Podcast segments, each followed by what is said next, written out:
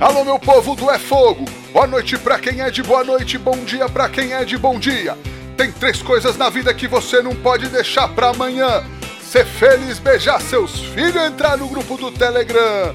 É só acessar t.me barra é fogo. Não precisa pagar nada. Lá tem conteúdo exclusivo e uma conversa ajeitada. Aqui não, Chechênia! Este episódio do É Fogo Podcast é um oferecimento da Kings Barbecue e do Carvão IP. Prestigie os nossos apoiadores. Somos apaixonados pelo fogo, apaixonados pelo desafio de domar o fogo e usá-lo como aliado. Eu sou o Rodrigo Peters e é essa paixão e respeito que trazemos para o É Fogo, um podcast de entrevistas onde o churrasco é tratado como hobby, mercado e paixão. Ele é empresário, churrasqueiro, pitmaster, juiz de barbecue e trabalha para oferecer os melhores produtos para o nosso churrasco. Ele que fornece o combustível para aquecer aquela brasa que a gente ama tanto. Rafael do Carvão IP, seja muito bem-vindo ao É Fogo, Rafa. Boa noite, Rodrigo. Obrigado pela oportunidade. E, rapaz, a sua apresentação é sempre. É... Nossa, o astro da festa, hein? O que, que é isso? Parabéns. Me senti melhor do que eu sou. mas eu tenho que valorizar o convidado também, né, cara? Ah, mas a sua descrição aí, rapaz, olha. Muito obrigado. Imagina, mas eu contei alguma mentira? Não, tudo verdade. Então pronto. Então eu te apresentei, falei tudo isso. Mas quem eventualmente não te conhece, não te reconheceu, Rafa, como você se apresenta, cara? Eu sou o Rafael do Carvão IP, um apaixonado por churrasco. Eu me apresento assim. Quando alguém pergunta qualquer coisa, eu sou apaixonado e sou um entusiasta de uma forma bem objetiva. Legal. E aí, vamos falar um pouco mais dessa história toda tua com churrasco, praticamente da vida. Mas eu queria te perguntar qual é a tua relação de vida, tuas primeiras lembranças com cozinha e mais especificamente com churrasco. Então, chega a ser engraçado, porque meu pai não come carne. Meu pai tem uma carvoaria, meu pai não come carne. É sério? Só come carneiro e porco. Ah, mas ele não é besta também, né, cara? Carneiro e porco também, ele tá bem. É, mas assim, eu nunca vi meu pai fazer um churrasco na vida dele.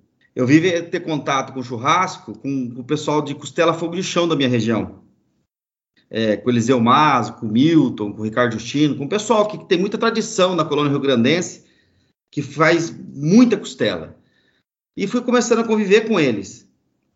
E olha que coisa irônica, eu fui conhecer um rapaz que chama Marcelo Teixeira, que é da sociedade, o finado Marcelo Teixeira. Sim, sim. Ele faleceu agora, ele é especialista em comida fogo de chão, em comida caipira. E ele veio me apresentar o, o, o churrasco moderno, através do Beef Tour. Que eu conheci ele, ele me convidou a participar, me, me fez o meio de campo a participar do Beef Tour. E depois do Beef Tour, eu conheci o Panhoca, que levou para o Bárbaros, que foi para churrascada, que fui para o Franco Garcia de Todo Fuego e fiz uns 150 eventos, fazendo cidade em cidade, desde evento beneficente até evento é, remunerado, até evento do padrão bárbaro, churrascada. É, é, um negócio bem interessante. Então, o primeiro contato que eu tive foi com Costela Fogo de Chão, da Colônia Rio Grandense. E fui conhecer o churrasco moderno em Bauru, pelo Marcelo Teixeira no Beef Tour. Olha é um só. negócio bem diferente, viu? Bem diferente. Que legal, cara. Mas de criança, assim, então, se não tinha churrasco na tua, na tua casa, quais suas primeiras lembranças de, de cozinha, assim, principalmente? Ou alguma coisa que te marcou ou te atraía naquela época? Não, tinha muito churrasco, sabe? Mas não pelo meu pai, pela minha família. Sempre indo na casa de alguém. E isso sempre me incomodou. E, poxa, mas por que, que não assa carne? Eu venho do carvão. Eu faço tudo isso, por que, que eu nunca posso eu fazer isso? Eu sempre questionei meu pai. Ele falou, pai, vamos fazer. Não, não, não, não, deixa que tu faz, deixa que eu faço. Pai, pelo amor de Deus. Aí, com a primeira oportunidade que eu tive, eu já me agarrei nisso. Falei, não, eu vou aprender. Porque a colônia rio-grandense aqui de, de São José das Laranjeiras, quando começou, ela teve um ápice que teve festa de 3 mil pessoas. Ela assou 180 costela fogo de chão. Foi, eram números muito expressivos. Era um número assim que o que não vendia fazer leilão no final. E eu comecei a participar. E aqui na nossa região, é, montou-se uma comitiva para aprender do churrasco, que ia para Cascavel, ia para Marechal Cândido Rondon no boi no rolete, ia para Toledo no porco no rolete. Aí tem uma cidade Campo Mourão, que é carneiro no buraco. E começou a viajar, Bragança, atrás de linguiça. Conhecer outras técnicas para evoluir no churrasco. Aí virou paixão. Aí virou uma coisa assim é, muito empolgante, porque a lembrança que eu não tinha, eu comecei a, a criar minha própria, através de outras pessoas. Porque pela experiência que a gente começou a ter, que foi totalmente diferente. Pô, sensacional, cara. E você lembra quando você fez o seu primeiro churrasco? Que eu fiz foi com 12 anos de idade. Eu acabei com toda a carne, queimei tudo. Acabei com tudo, acabei com tudo. Você acredita? Eu tinha tanta vontade, eu gosto tanto do fogo, eu sou apaixonado por brasa. Eu adoro ver pôr fogo num carvão e ver queimar o carvão. Eu adoro aquilo. Eu pus tanto carvão, que hora que eu pus uma carne com gordura, que eu nem lembro qual era a carne, e a gente tinha aquela mania, vou pôr linguiça para subir o fogo. Isso eu tenho 41 anos, eu tinha 12. Rapaz, pegou fogo em tudo. Em tudo, em tudo. Acabou com tudo. Acabou com o churrasco. Falei, minha nossa senhora, que merda que eu fiz.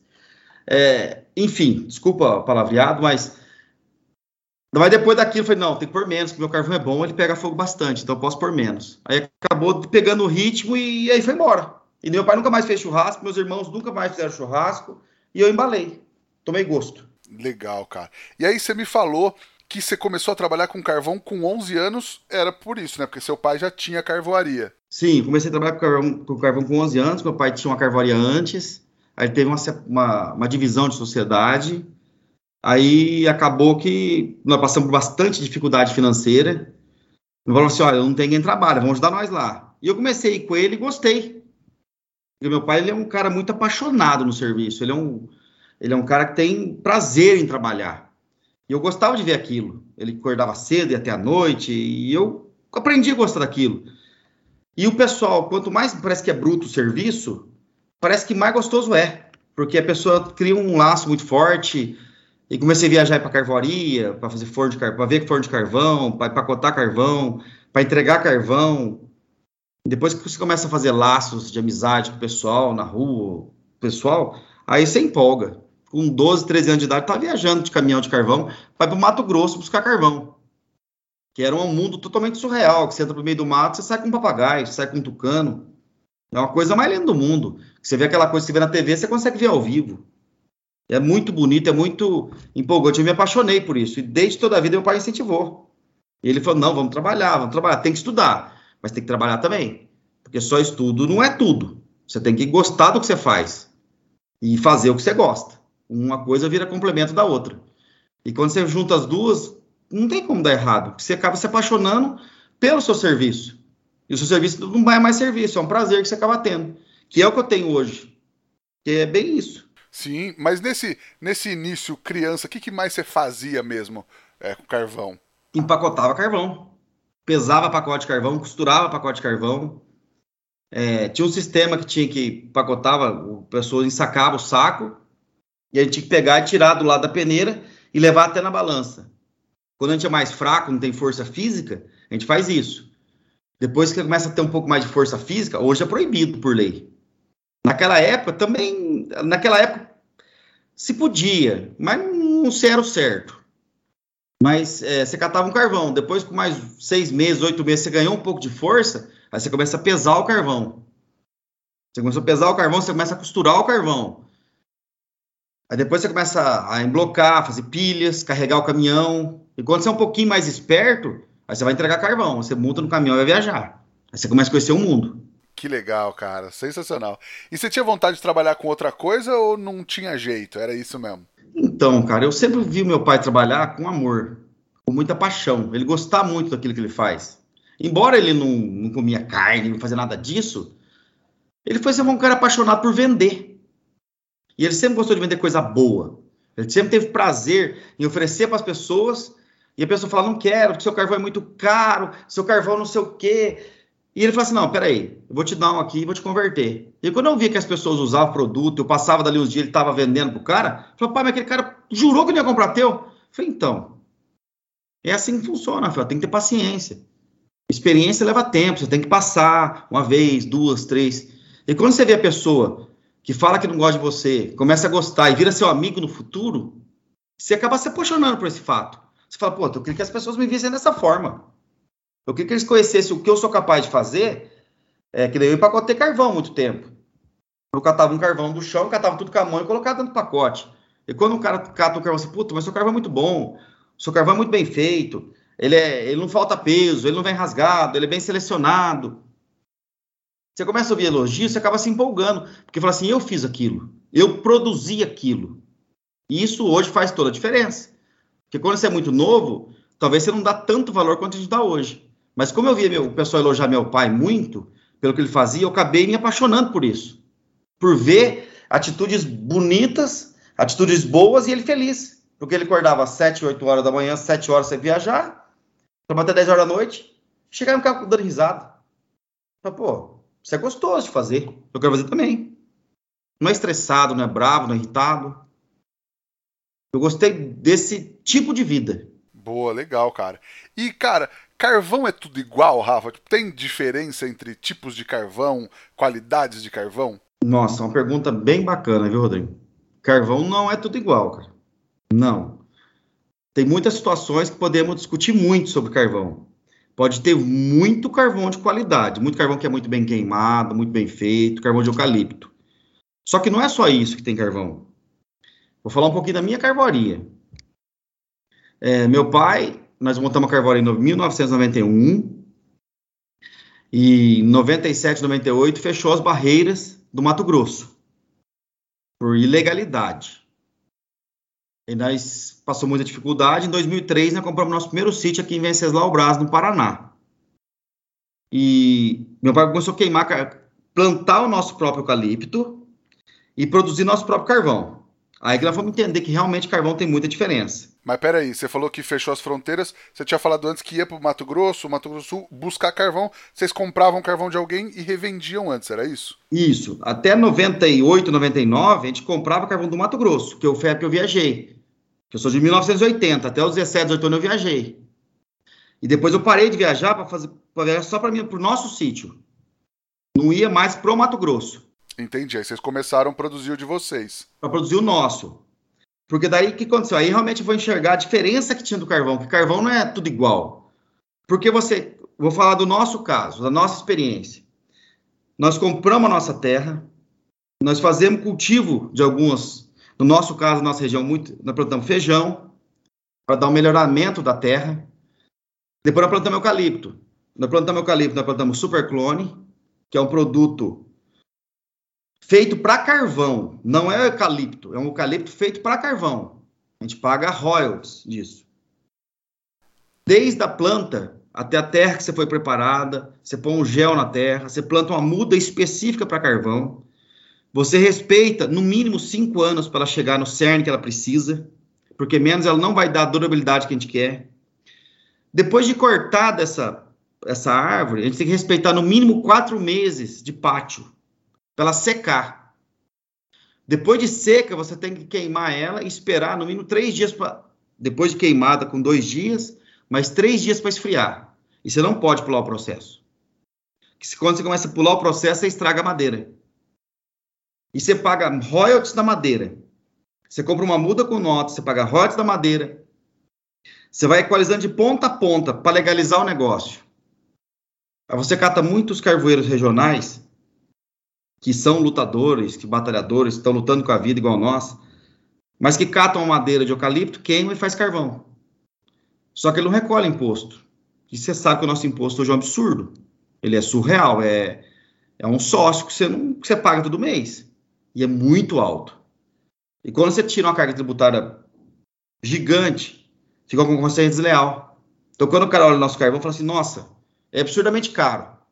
Mas ele não sabe de onde que veio que a gente plantou uma floresta, que hoje, para cada árvore que a gente tira, a gente planta duas árvores, que a gente tem reserva legal, que a gente tem o meio ambiente, a fauna, a flora toda preservada, porque tem um limite, tem uma regra que você tem que seguir para poder manter isso aí. Você vai ter funcionários, são todos funcionários registrados.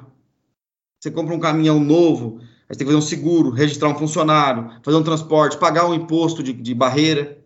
Você tem que ter um DOF, que é um documento de origem florestal. E isso faz, ah, mas o que, que tem a ver isso? É tudo custo. E quando você concorre com carvão, um exemplo, tem muito, tem muito em Bauru, carvão de rua, que são carvões, às vezes, de muito boa qualidade, muito bem empacotado, mas que não tem nada desse processo. Que desmatou uma madeira legal, de um lugar legal, que tem uma mão de obra sem, sem registro, que naquela época que eu trabalhei, eu podia trabalhar sem registro, menor de idade. Hoje não pode. Hoje eu não posso contratar um menor aprendiz, é só maior de 18. Isso tudo é custo. E a pessoa não consegue enxergar. Aí fala, carvão é tudo igual? Não é. Porque tem esse fator, e tem um outro fator também, que influencia muito, que é a pessoa que compra uma madeira hoje, que pode ser legalizado também, e põe amanhã na boca do forno para poder queimar. Que ele não respeita a madeira.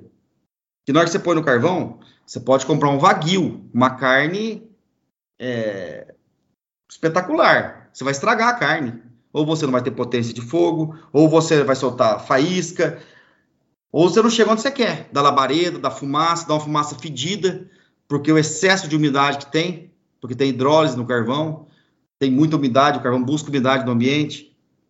Então, tudo igual? Não, não é. Quem não respeita os processos nunca está igual. No Brasil tem pouquíssimas marcas que levam isso a sério, mas pouquíssimas mesmo. Sim, mas é legal você falar isso, cara. E é uma coisa que eu já falei aqui mais de uma vez, que é, eu comprava aqui pro Bença carvão, e era meio carvão de rua, e depois um, um cara me fornecia, claro, mas também era. É, enfim, não sei a procedência, era um saco, aqueles sacos reaproveitados tal. E aí, quando a gente conversou e eu comecei a comprar carvão IP, eu pagava o quilo mais caro do carvão IP mas ele era melhor, ele rendia mais e não tinha faísca, não tinha tudo isso que você falou. Então, para mim, ele funcionava e não ficava mais caro, ele ainda ficava mais barato no custo-benefício. O quilo do carvão era mais caro, mas a economia também ele rendia muito mais na noite. Eu gastava muito mais sacos do outro carvão. A gente gosta muito de falar assim, que o carvão vale mais. Você vale muito mais carvão. É o mesmo princípio da carne. Não é comer muita carne, é comer carne boa. Não é comer muito, é comer bem. O carvão você, você muito mais caro, mas ele custa muito mais barato. No final ele custa mais barato, porque o custo-benefício que ele te traz é muito grande. Porque você consegue respeitar, é, gastar menos. E isso é o que no final que todo mundo quer, gastar menos. E as pessoas às vezes não querem entender isso. Ele fala, puta, tem um sacão grandão lá, ó, que é 10 quilos. E eu vou falar uma, uma coisa para você, Rodrigo, que eu já fiz vezes em Bauru, eu fiz esse Presidente Prudente, eu parei em carvão de rua, que tava uma placa lá. Carvão de 10 quilos, X reais. Eu falei, eu quero um carvão. E levei um cliente meu que não queria comprar meu. Eu pus numa balança que tá na traseira da minha caminhonete. Tava marcado 10 reais, 10 quilos. A hora que eu pus na balança, tinha 8. Eu falei pro cara, é isso que você tá querendo ser? Você quer ser enganado? É isso. Porque você olha o pacotão bonitão, grandão, tá barato mas está sendo enganado. Será que essa, esse é o caminho que a gente quer seguir? As pessoas acabam se frustrando, falando, nossa, eu não sabia disso. Eu falei, você compra uma carne, você vê a balança por na balança, você vê um monte de coisa. Eu, para você, eu tenho que sofrer pelo empenho. Eles, eles fiscalizam a gente. E a gente tem que andar na, na, Tem que ter uma balança eletrônica. E a ferida todo ano. Porque isso faz toda a diferença. O consumidor não pode ser lesado nunca. Nunca pode ir a menos para ele. E isso faz um, toda a diferença. Sim. E tem um jeito de saber se o carvão é bom na hora de comprar, só de olhar a embalagem fechada ali, Rafa? Olha, ver a embalagem fechada é difícil, viu? Muitas pessoas falam que ah, põe a mão, sente os pedaços graúdos. Dá certo, mas engana bastante. Às vezes é ver a procedência mesmo, é, é pegar algumas marcas conhecidas. Eu acho que uma das primeiras coisas a ver se tem origem. Ver a origem do produto. Eu acho que é interessante você ver a origem do produto. Porque hoje tem muitas até grandes redes que vendem é, marca de carvão de outros estados. Hoje a grande luta nossa é, vou falar um objetivo pessoal meu, Rafael, é tornar uma marca de carvão conhecida. Porque no Brasil não existe uma marca de carvão conhecida. Você tem marca de cerveja, tem marca de carne, tem marca de carro, marca de computador, de carvão não existe. Se falar sede de Bauru e for em Campinas, trocou a marca. Se é de Campinas for São Paulo, trocou a marca. For na Bahia, é outra marca. Não existe. Então, é, falar assim, qual que é? É muito, muito difícil. Talvez se apalpando, você consiga sentir o carvão um pouco graúdo. Você catar ele, chacoalhar e ver se não tem farelo. É um ponto de vista. Mas não é muito fácil de ver só de ver o saquinho por fora, não. Tem que ver a procedência dele mesmo. E aí, muitas vezes, tem que testar mesmo para ver se rola. Testar para ver se rola. Porque se você for numa cidade, igual eu já fui, para outro estado, fazer um churrasco, que eu não tinha como levar o meu carvão, eu comprei duas marcas diferentes. Porque eu falei, ah, poxa vida, vai que eu dou aqui um cara, uma zica de um carvão, eu pego outra marca. Para não correr risco, porque. E assim, se você vai catar um carvão que você nunca conheceu, que você nunca viu, você segue umas regrinhas, você põe fogo, espera virar brasa. Não vai pôr fogo e pôr a carne em cima, que você vai acabar com a tua carne. É, isso é uma regra básica do churrasco. Muitas pessoas não têm paciência de respeitar o processo. Ela põe o fogo já põe a carne em cima. Se o carvão estralar, espirrar ou soltar fuligem, vai tudo para carne. Então, se você não conhecer o carvão, for no lugar de. Espera virar brasa. Se você vê que tá pipocando, que tá dando. que não vai dar bom, aborta. Deixa ele quietinho lá. E um detalhe: nunca joga água em cima. Nunca, nunca, hipótese nenhuma. Puxa ele pro canto, ou espalha ele, deixa apagar sozinho. Jogou água, dá um incêndio que só bombeiro que apaga. Boa, boa. Cara, e aí você vende também, além do carvão, a lenha e o tiço, que são outros é, outros momentos da mesma madeira, né? Tem um uso específico para cada um? Tem. A lenha, a gente usa uma lenha própria para caldeiraria, que é uma lenha para lareira. Ele foca mais no camal do lense, que é uma lenha mais que tem uma tendência a pegar um fogo um pouquinho mais fácil e tem uma labareda bem bacana. Então essa a gente foca mais nessa lenha. E essa lenha para ser vendida para churrasqueira, a gente tem que respeitar um tempo um pouquinho maior, de seis meses de pátio, que a gente gosta. Não que seja o certo, mas a gente tomou como uma opção nossa. Para ela ser mais seca, vai dar um rendimento melhor. Para ela pegar fogo mais fácil. O tiço, ele é um produto que por muitos carvoeiros ele é criticado. Porque o carvão, ele queima de cima para baixo. Ele é bem interessante. O carvão não queima, ele carboniza. Ele é como se fosse uma panela de pressão. Ele vem de cima para baixo queimando, fazendo a carbonização dele. E antes de chegar no final dele, do toco, do, da madeira que você pôs, a gente corta oxigênio. Pela cor da fumaça, a gente vê isso e corta oxigênio. E no nosso princípio, o tiço é o ponto perfeito do carvão. Porque se deu tiço, você não perdeu nem um centímetro de madeira. Se não deu, a gente perdeu madeira para cima. A gente não sabe quanto perdeu a gente perde rendimento de forno, a gente perde dinheiro. Então, embora o tiço ele passou por todo o processo de carbonização, então ele é uma madeira que está muito próximo da umidade zero, ele pega fogo muito fácil, ele tem poder calorífico muito alto e labareda. E depois de alguns minutos, ele vira carvão. Então ele é um tiço, o tiço é um, um produto que, para você ser uma churrasqueira, ele é especial. É, eu gosto muito de trabalhar com tiço e com carvão. Começo com o tiço e jogo carvão. E depois que, que, que, se chegar uma pessoa meio atrasada, aquele amigo seu que marca que vai chegar uma hora tarde na tua casa, chega cinco. Tu achou que esse cara tá quase apagando. Fala, puta, o cara vai chegar agora, cacete. Vou ter que pôr fogo de novo. Joga dois pedaços de tiço. É, coisa de três, quatro minutos, já pegou fogo nele, já deu labareda. Você já pode pôr a carne começa a trabalhar com ele, que ele vai ter. Já vai ter fogo para você trabalhar, pra você começar. Então, ele é uma, uma ferramenta que você usa, que ele vira um socorro, vira um suporte, que acaba sendo é, imprescindível. Quem acostuma trabalhar com tiço é, não quer o carvão. Primeiro que o custo-benefício dele é melhor. Ele é mais barato porque ele tem riscos de lenha. Então a gente vende ele mais barato porque ele é mais pesado. Então ele acaba sendo um, um bom fator chave para quem usa, faz churrasco. Você acaba pondo fogo nele e depois põe uns pedacinhos de carvão, que é para não ter aquela labareda alta. Você trabalhar só com brasa. E o seu bolso acaba agradecendo por isso. Legal, legal. E aí, cara, você estava me falando também que você começou a fazer uns cursos de churrasco. Era mais para conhecer a galera, para ter networking ou era paixão mesmo? Cara, era paixão. Começou por paixão, depois virou negócio. É, eu tenho cuidado de falar nomes, porque o Marcelo Teixeira eu falo porque foi um cara que Ele faleceu esse ano passado. Ele foi um grande amigo meu. Ele foi um divisor de águas para mim, porque depois que eu fui no evento que teve em Bauru, eu conheci Roberto Barcelos, conheci o Panhoca, e dali eu abri um leque que eu fiz quase 20 cursos de churrasco. Hum, vou tomar cuidado para não falar não, para não chatear ninguém, porque eu admiro muito todo mundo que eu fiz. E aprendi muito e, e foi gerando negócios, que eu comecei a vender carvão para muitos churrasqueiros, fazer negócios fora do meu raio de ação, por paixão, porque eu fui tão acolhido em muitos lugares que eu nunca pensei que fosse daquela maneira, porque o churrasco ele, ele ele desarma um pouco as pessoas.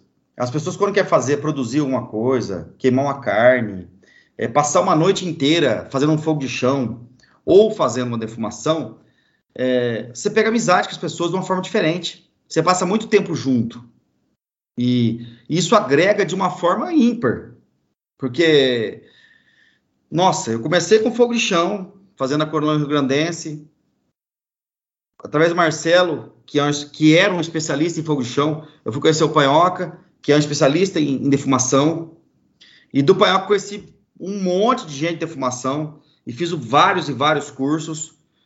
Hoje eu sou apaixonado por defumação, gosto muito, sou parceiro da Kings, eles me ajudam, eu ajudo eles, patrocino os cursos deles, já fiz o curso deles, que tem nomes, nem vou falar, porque senão eu acabo falhando muito, mas o Bruno Salomão, um grande amigo meu, fantástico, me aprendi demais com ele, e muitos, muitos, muitos outros, que da paixão virou negócio. Que foi que eu consegui para muitos lugares que eu nunca imaginei que eu iria. Até para o SBT, para Band, a gente acaba indo. Por amizade, sem nunca querer nada em troca da gente, só por pessoas abrindo caminhos e apresentando coisas, e de uma paixão foi virando um negócio. Porque você vai fazendo as coisas com amor, com prazer, e sem querer dinheiro na frente, parece que o dinheiro volta. Chega a ser um negócio emocionante. Claro.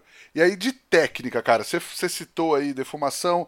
Eu ia perguntar, é a tua preferida hoje? para trabalhar, na verdade, para fazer? Hoje eu gosto muito de defumação. Vou te falar por quê. Eu fiz muito fogo de chão, mas fiz assim, com esse pessoal aqui da minha região, nós fizemos uma centena de eventos de fogo de chão, eu como ajudante e alguns como fazendo. E a costela fogo de chão, ela é espetacular. A costela é uma princesa do, do evento. Só que ela limita muito o prato e limita muitas pessoas. Tem pessoas que falam, não gosta de gordura. Mas você não tem como fazer uma costela sem gordura. Você se limita nisso. E o espeto, o espeto ele é cruel com a gente. Porque se você fazer uma carne para ficar suculenta, tem o ponto dela grelha, o time dela. Deu grelha, tem que tirar. E fogo de chão não, e a defumação não. A defumação não é um recurso muito macro. Você pode até acordar meia-noite para fazer uma defumação. Porém, quando chega meio-dia, você está com carnes.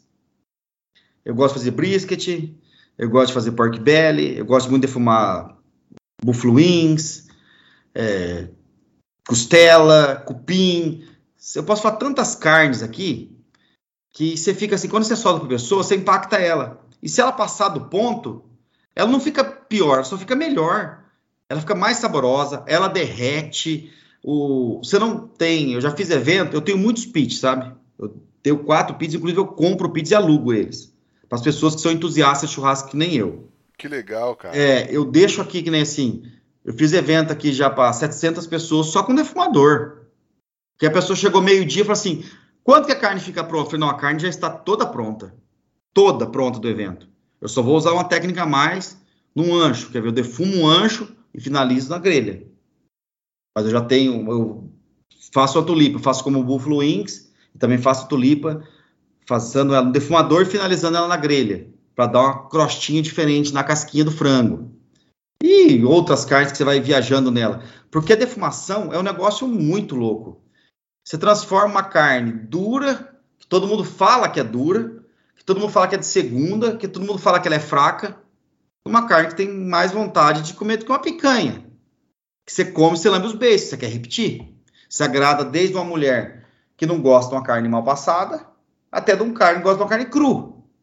E os dois ficam louco comendo uma carne super suculenta. Você pode fazer desde um ancho, que é uma carne top, até uma costela, pão de peito e um hambúrguer. Você fazer um, um hambúrguer defumado, você sabe disso, é espetacular. Dá muito recurso para muita coisa e eu me apaixonei por isso, porque você trabalha num pouco de zona de conforto. Você trabalha muito antes, porém, na hora do evento, você tem tempo de bater um papo com aquele pessoa que está consumindo sua proteína. E a costela fogo de chão, do jeito que a gente servia antes, a gente servia ela cortando a costela no momento que a pessoa ia comer. Então era muito sacrifício. Você fazer 190 costelas e servir para 3 mil pessoas, tinha que ter 40 pessoas cortando ao mesmo tempo. Era um exército de pessoas trabalhando. E hoje com o defumado, não. Você faz um pork belly, a hora que você vai começar a servir, você já tem 30 quilos de proteína cortada. Você faz um meatballs, que é aquela, aquele bolinho que é espetacular, quando você serve, serve no prato da pessoa. Então já sai é, servindo a comida para quem quer. Se a pessoa quer uma carne com uma técnica diferente, você faz. E se quiser comer na hora, você faz. Me apaixonei por isso, porque ele dá muito recurso. E tem mais um detalhe que eu adoro na defumação. Eu sou muito fã da carne de qualidade. Eu gosto de carne mole. Mas se você catar um carne, é, sei lá, um Nelore um pouquinho mais passado, uma carne um pouco mais fraca, você não faz milagre com ela. Porém, no defumador, você respeitando, dando mais tempo para ela, ela vai amolecer. Ela vai chegar, talvez não tão mole, mas ela vai ficar boa. E na churrasqueira, na grelha, talvez você não chega a ela. Mas na, no defumador você chega. Você faz ela ficar boa. Então você não perde nada. Eu gostei demais por causa disso, porque eu acho que desde uma rabada defumada até um ancho, você não erra em nada. Você faz tudo e tudo fica bom. Eu faço rabada no defumador e eu sou louco por causa de rabada, que é uma carne que o pessoal vê e torce o nariz. E eu adoro. Ah, é maravilhoso. E rabada defumada é espetacular, cara. Demais. E aí você falou, né? Você começou a falar no começo, você se especializou tanto que começou a participar de muitos festivais, né, Rafa? Então, Rodrigo, eu apaixonei de uma forma. Olha, teve ano de eu ficar 42 final de semana fora de casa. Eu fui todos os festivais que você imaginar aí, eu andei bastante mesmo. É, Churrascada, Bárbaros, Beef é, fui Paraná, fui para Minas, e outros muitos que têm nomes mais regionais que fez. E também apaixonei pela comida caipira. Comecei a viajar muito com Marcelo Teixeira, fazer o circuito de queima do alho. Eu fiz porque fui ser juiz dele de queima do alho, ficar viajando atrás de queima do alho que eu achei também uma comida espetacular. Porque quando tinha um festival de churrasco, tinha uma queima do alho. Que também tem uma coisa que eu admiro muito, catar uma carne, um pedaço de carne e fazer um, um banquete. Que eu adorei isso, adorei essa proposta. E quando não tinha um evento, tinha outro. Eu viajei pelo menos uns 10 estados atrás de evento, conhecendo gente, aprendendo, vivendo churrasco, fazendo negócios, ou fazendo os dois juntos ou sendo churrasqueiro, porque muitas pessoas abriram a porta para mim é, através disso e eu me apaixonei por isso aí, fazendo churrasco e pegando amizade com o povo aí. Legal. E aí, normalmente nos eventos também você ia na defumação ou já fez de tudo? Eu já fiz de tudo. Já fiz de tudo. É, comecei aqui no, no, O primeiro evento que eu fiz foi em Bauru, com o pessoal que veio o Dani Red, foi no, no, no Aras aí, que foi de todo o Fuego aí foi com a galera de peso, de veio de Miogro, de Mano, tinha o Cadu Galute, tinha uma galera bem legal, que eu fiz defumação lá com eles, aprendi muito. Aí depois fiz fogo de chão, eu fiz parrila, fiz defumado. Depois comecei com defumado, comecei a comprar meus pit, aí eu fiquei só nos defumados. Porque daí as pessoas que me pediam, o que, que você quer fazer? O que você gosta mais? Eu que gosto de defumado. Porque eu gosto muito, eu sou um cara que tem muita dificuldade para dormir. Eu não durmo bem. E eu acordo cedo pra caramba. Acordo 3, 4 horas da manhã, eu tô acordado. Então, pra eu acordar 3 horas da manhã pra defumar, é normal para mim. E para chegar meio-dia e o evento tá pronto, eu prefiro do que ter que assumir uma grelha para começar uma operação às 11 da manhã. Depois trabalhar feito um louco. E o defumado você trabalha muito antes. E na hora de servir, eu consigo ter mais prazer em servir, porque eu posso explicar da carne, falar com as pessoas, contar a história do corte, e você contar a pessoa o que, ela está comendo, dá mais prazer de comer. que é o que eu aprendi a ver as pessoas fazer e eu gostei de fazer isso também. Sim, e, e legal você falar isso porque é uma, é uma visão diferente, né, dos eventos, porque, enfim, todo mundo quer trabalhar em evento e tal, mas acho que eu não sei se eu já tinha pensado exatamente isso. Sempre penso, na verdade, que a galera da defumação trabalha muito antes, a galera da grelha normalmente começa mais perto do evento, mas tem essa relação diferente, assim, né, da, da entrega, né, do, do, contrato, do contato com o público e até disso, de você poder conversar com as pessoas, de estar um, um serviço mais tranquilo mesmo, né? Olha, eu fiz um Bárbaros uma vez, eu levei uma equipe aí de Bauru, Dani Red, o Marcel Teixeira, essa galera. E foi muito legal. Que o Dani Red me deu a ideia de fazer nhoque de batata doce roxa com manteiga clarificada e alho poró. Com maminha, que a gente fez smoke trip hip. Maminha defumada no Black Hub, no hub de carvão. E a gente começou a fazer o nhoque. Um, o evento começava a uma hora da tarde, americana. A gente começou a fazer o nhoque um dia antes, às 10 da noite.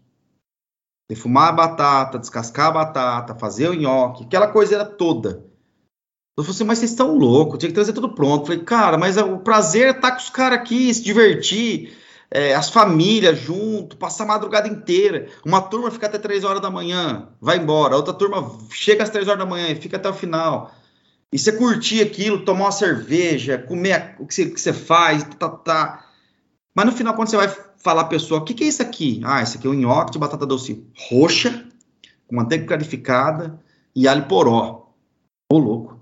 Aí você come com uma maminha defumada, um black hub que dá um gosto todo tal na boca, a pessoa come e fala, nossa, tô com vontade de comer esse negócio. Aí a pessoa come e fala, mas tem que comer os dois juntos, que é dar um contraste de sabor na sua boca. A pessoa põe e fala assim, eu quero mais, eu quero mais um pouquinho. E chegar no final do, do, do evento, acabar a tua carne. E o nhoque ter acabado primeiro ainda. Você fala, puta, que negócio legal, cara. Dá trabalho. Mas o elogio que você leva é muito melhor que o pagamento. O pagamento é o elogio. Porque aquelas pessoas dando risada e feliz e voltando a pegar de novo, sendo que você tem pessoas do seu lado assando carne. Do meu, de um lado tava o Panhoca, Bruno Salomão, do outro tava de Miogro. Você fala, pô, o cara tá voltando três vezes pro nhoque aqui? É porque você fez uma operação bem feita. Ele sentiu uma doação muito grande. Você tem que fazer bem feito. Porque só tem nego, mestre e monstro do seu lado. E isso é muito prazeroso. Sim, pô, legal demais, cara. E aí, Rafa, mais recentemente, nos últimos anos, você está trabalhando também com outros produtos do universo do churrasco, né? Sim. Por essa paixão de churrasco, e o que, que eu fiz? Que eu comecei a fazer há muito tempo? Festas beneficentes. Comecei a viajar e fazer festa para entidades. Eu faço aqui Papai de Assis, fiz Paraguaçu para Santa Casa. Cada cidade a gente vai adotando uma entidade e vai começando a apoiar ela. Em Bauru fiz na Vicentina, patrocinei, comecei a ajudar tal. Mas eu falei, poxa, aí começava a ver os eventos grandes, tipo Barba, Churrascado, Beef Tour. Falei, nossa, mas tem um lugarzinho vender faca ali, tem um lugarzinho vender tempero ali, tem não sei o que ali.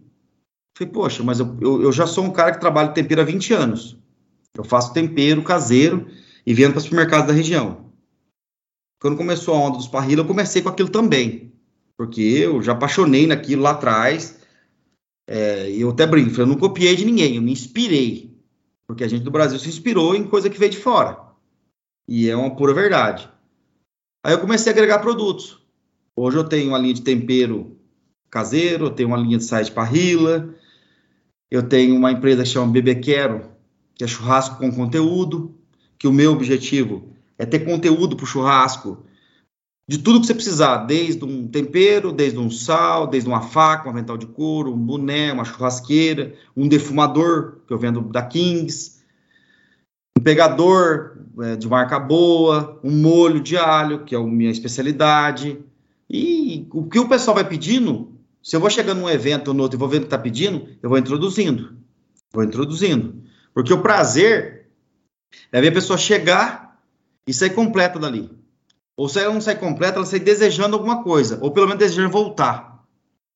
Aquela sensação, igual você vai numa festa de peão numa cidade. Nossa, eu queria ter comprado aquela jaqueta de couro e não comprei. No outro ano eu vou de novo para comprar aquele negócio. Porque você sonha com aquilo. E nos eventos é a mesma coisa. Porque você faz algum. Você come uma carne que eu patrocino alguns eventos e dou meus temperos para todo mundo usar. Nossa, o cara aqui comeu um evento, o tempero ficou, foi campeão. Aí depois falou, o que, que você usou? Ah, usei o tempero que o Rafa deu. Eu só incluí alguma coisa a mais. Ô, louco, mas o que, que você fez que ficou bom? É tempero caseiro. Tempero da Dona Maria. Tempero mais simples. E às vezes o mais simples é o melhor. E isso foi agregando. E o sites, essas coisas para mim, para mim foi muito produtivo e muito prazeroso. Porque o carvão eu tenho algumas dificuldades de logística, de legalidade, porque cada estado tem uma legislação, cada é, transportadora não leva carvão, e não sei o quê. E o sal não. O sal, as pessoas que foram usando e gostando nos eventos, eu comecei a conseguir expandir. Hoje eu consigo vender pela internet, consigo vender no Brasil inteiro. E eu consigo ter uma expressão que eu nunca tive no carvão. Embora minha empresa não seja tão conhecida. Mas foi uma coisa que para mim foi espetacular. Espetacular. Que legal. Tem quanto tempo essa linha de, de temperos? O tempero caseiro para casa tem 20 anos. O tempero de churrasco específico dessa linha mais gourmet tem 4 anos. Que foi mais a época que eu comecei a fazer os cursos. Que eu comecei a fazer curso, que eu fiz um mundo de curso, fiz curso de juiz, fiz juiz pela WBQA, fiz pela KCBS. E esse pessoal tem uma troca muito grande de informação. E eu, como eu gosto muito de viajar, eu vou viajando, vendo coisas diferentes e tentando trazer para mim. Porque é poder ter coisas. Porque o que, é gostoso de eu ter esses produtos? Eu chegar numa cidadezinha pequena e fazer um evento o cara encontrar aquilo que ele só encontra em cidade grande. Um, um exemplo, um butcher paper, que é o papel de defumação profissional. Você vai nos lugares e fala, nossa, eu só vejo na internet. Eu tenho a ponta entrega. Eu tenho para entregar na hora. Ah, mas um termômetro, eu tenho para entregar na hora, no, pelo mesmo preço da internet. O cara vê que ele vai levar.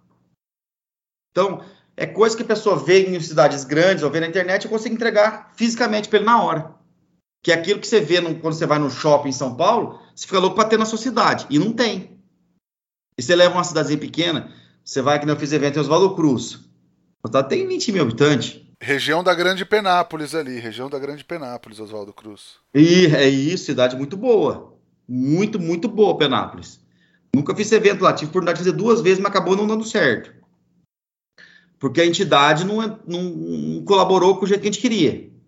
Por quê? Eu só faço evento para a entidade com, com prestação de conta. Todo o dinheiro que entra tem que ser prestado conta. Do primeiro ao último. E isso é uma coisa que eu aprendi na Vicentina. Entrou dinheiro, tem que ser contabilizado. O dinheiro tem que entrar, tem que ser multiplicado. E algumas pessoas não se adaptam a isso. Você começa a fiscalizar. Você começa a olhar diferente. Aí você começa a virar inimigo de muita gente. E isso, meus, meus produtos, começou a ficar bacana para mim, porque eu levava coisas que eu dava até uma porcentagem para a entidade, mas eu consigo até tirar meus custos aqui também.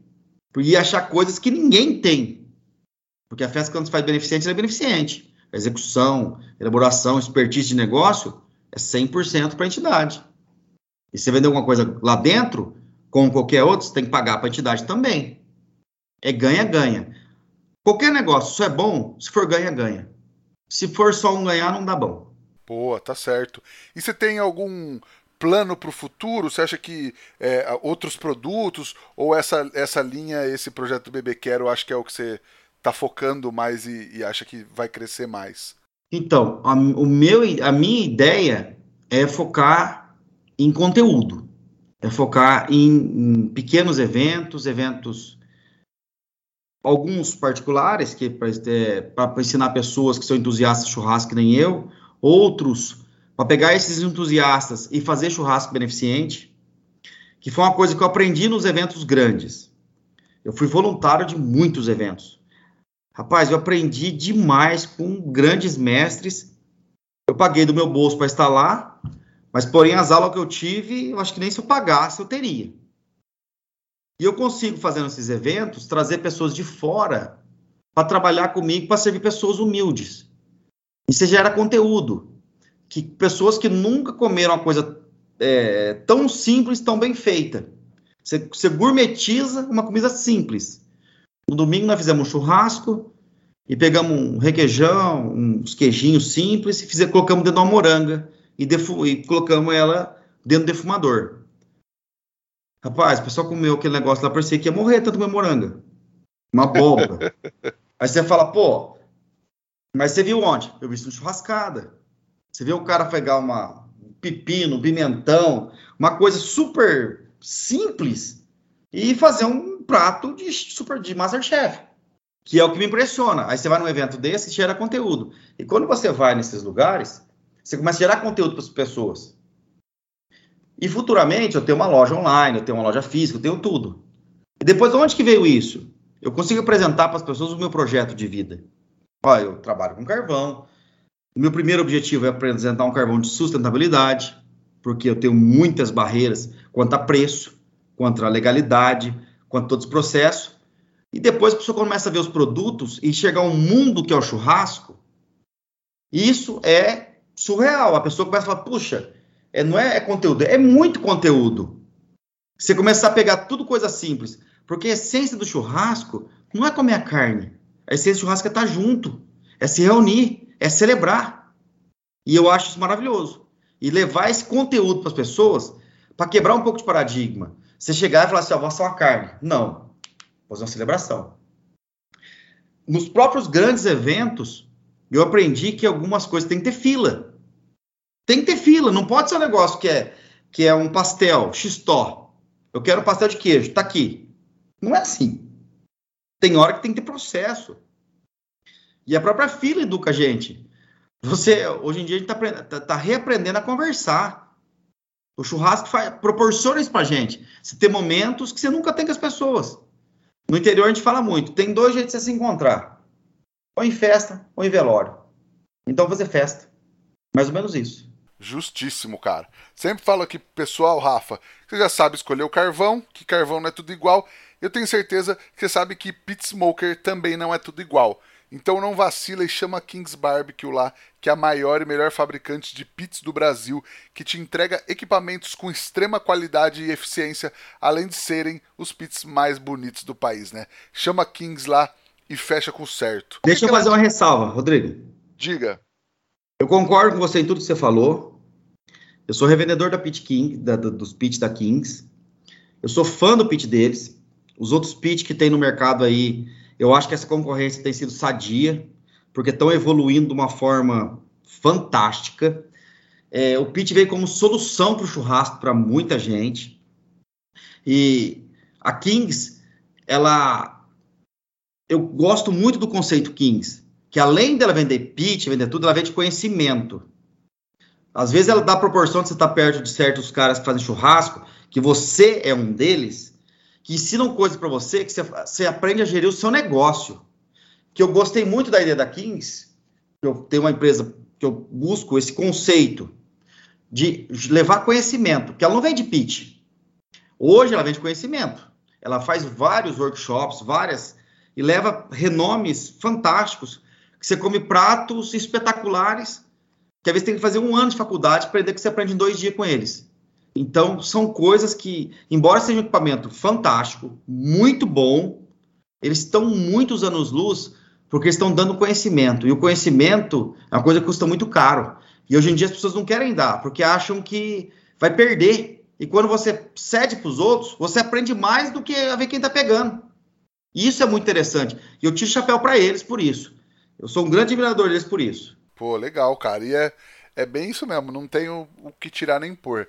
A galera sempre está comprometida a entregar, a compartilhar, a ensinar a galera. E é o que você falou, os cursos são fantásticos. Quem estiver assistindo, quem estiver ouvindo esse podcast agora na, no fim de semana do lançamento, no próximo fim de semana, né, no, nos primeiros dias de fevereiro, agora de 2022, vai estar tá tendo mais um curso lá em Itapetininga.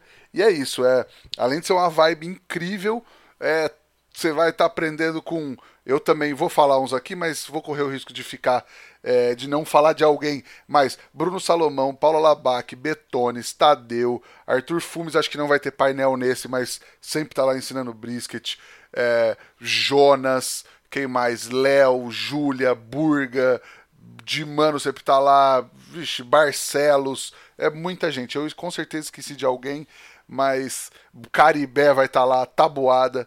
Então, muita gente que sabe muito e está sempre disposta a compartilhar muito e a passar esse conhecimento para a galera. Então isso é muito legal. Mas eu quero te perguntar o seguinte, Rafa. Qual que é aquela dica que você gostaria de ter recebido lá atrás quando você começou, que você acha que teria feito toda a diferença para você? Seja como empresário, seja como churrasqueiro, seja como é, enfim, churrasqueiro de evento, aquela dica que teria feito muita diferença para você no começo. Só que essa dica que o Rafa acabou de dar, você só ouve lá no nosso grupo do Telegram. É só acessar o t.me barra é fogo para ter acesso a conteúdos exclusivos do podcast e não precisa pagar nada. Só chegar lá, a gente já está trocando muita ideia. Baixa o Telegram, acessa o t.me barra é fogo, que a gente sempre tem conteúdo legal lá toda semana, além da possibilidade de você poder participar e mandar perguntas em áudio aqui para o podcast.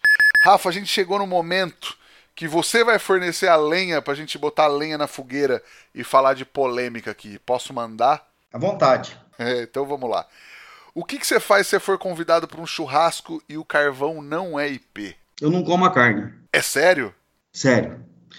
É assim, se eu for em um lugar que a pessoa não me conhecer, não for meu amigo, eu não como a carne. E se eu for um lugar que o cara é meu amigo, eu me chateio muito com ele, porque eu não voltar mais. É sério, eu achei, eu fiz essa pergunta e falei, ah, vai ser uma pergunta besta. Achei que você ia falar, não, não sei o que, tudo bem e tal. Mas é, é coisa séria mesmo. Não é sério. Eu já fui assim, eu já fui em casa de, de carvoeiros concorrentes e comia carne. Porque eu tinha consciência que eu estava indo na casa de um concorrente meu e não ia ter meu carvão de hipótese nenhuma. Mas se eu for na casa de um amigo, de um conhecido, até de outro, eu não como, não. Tomo cerveja e como queijinho, como pão. Você vai comer a carne? Eu falei, não, você está fazendo desfeita para mim. Te dou o carvão de graça, por amizade. E você compra de outro? Falo numa boa. Tá certo, tá certo, cara. E agora, Rafa, nossa pergunta de um milhão de reais que transforma todo mundo em poeta. O que o fogo significa para você? Paixão, vida, união. Eu acho o fogo. Eu sou carvoeiro. Eu sou apaixonado de ver o fogo, um, um, um forno de carvão queimar. Eu adoro por fogo no churrasqueira. Já queimei muita carne por excesso de fogo. Adoro fazer fogo de chão, defumação, tudo. Fogo é vida, fogo é paixão. Quando a gente faz uma lareira, quando a gente faz um churrasco, é união. A gente faz fogo, a gente se une. Fogo é vida. A gente fez fogo, é para fazer vida. Desde que se acende um fogão na sua casa para fazer comida boa, uma churrasqueira, uma lareira, tudo. Fogo é vida. Eu amo fogo, fogo é paixão, fogo é vida, fogo é... Fogo é a minha vida. Tá certo. E tem alguma dica, um truque, uma receita para passar para a galera que ouve a gente agora, Rafa? Olha, a dica que eu dou é, vai fazer defumação, não inventa muito. Você vai fazer um brisket, só estudar um pouquinho, não precisa aprender muito. Qualquer carne que você for fazer, só ter paciência, respeite o processo. A dica que eu dou é respeite o processo. Se você for uma carne, você pegar lá e pesquisar texano, sal e pimenta, um brisket vai ficar espetacular. Vai ficar gostoso pra caramba. Não vai ficar pimentado, não vai ficar salgado, vai ficar muito bom. Tenha paciência. Fogo de chão tem que ter paciência. Defumação tem que ter paciência. Respeite o processo. Não pula etapas. Se você pula etapa, não fica bom. Tenha paciência. A dica que eu dou é ter paciência e respeitar o processo, que tudo dá certo. Justíssimo. E tem alguma coisa para indicar para a galera assistir, ler ou visitar, Rafa? Eu gosto muito do, do, do, Hoje eu tenho assistido bastante a Netflix que tem aquele canal de churrasco, o pessoal faz churrasco americano lá, que tem uns episódios muito fantásticos. Eu acho muito bom aquilo lá. É, você pega até uma senhorinha de 80 anos fazendo com carne até hoje, e as carnes da mulher, ela, você olha, dá vontade de comer. Um livro que eu tenho, que eu gosto muito, é do Francis Malman, que ele faz os Sete Fuegos lá.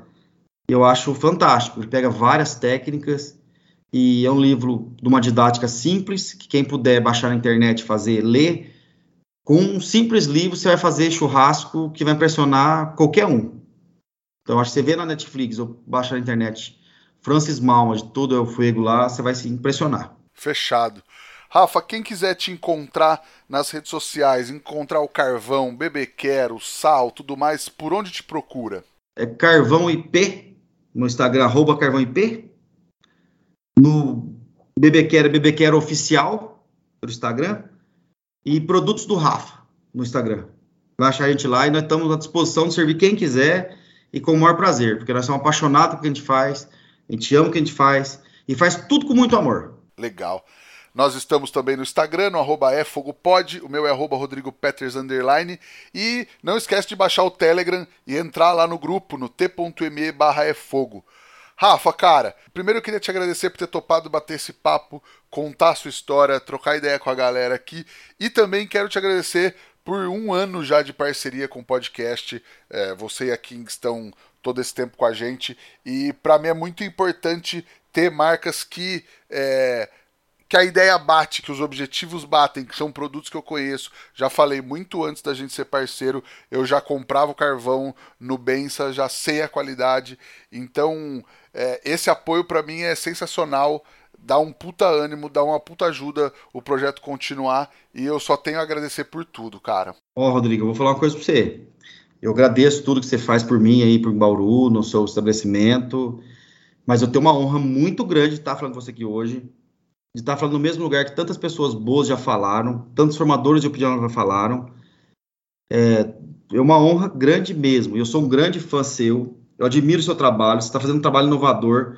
Você está plantando uma semente aqui que vai dar frutos incríveis. E eu acredito muito que esse foi só o primeiro ano nosso. A gente vai ter muito chão pela frente, muito projeto junto pela frente porque eu vejo muita boa fé em você, muita doação, muita entrega, e você faz questão de juntar pessoas apaixonadas, pessoas que querem agregar, quer juntar, quer fazer coisa boa junto. E uma pessoa que nem você que faz isso, a tendência é só dar bons frutos. Eu só tenho a agradecer muito, muito obrigado por tudo aí, e muito obrigado por essa parceria. Por você só não fazer propaganda, você faz propaganda e usa o produto. E isso é tudo de bom. Muito obrigado mesmo. Pô, demais, cara. Eu fico feliz com tudo isso que você falou. E é isso, tamo junto. A ideia é sempre essa, é juntar, é somar, ir para cima e para frente. Cara, brigadão mesmo. Queria agradecer a parceria da Kings Barbecue e do Carvão IP e agradecer também a todo mundo que nos ouviu, no, nos ouve aí toda semana. Semana que vem tem mais. Valeu, tchau. Tchau, obrigado.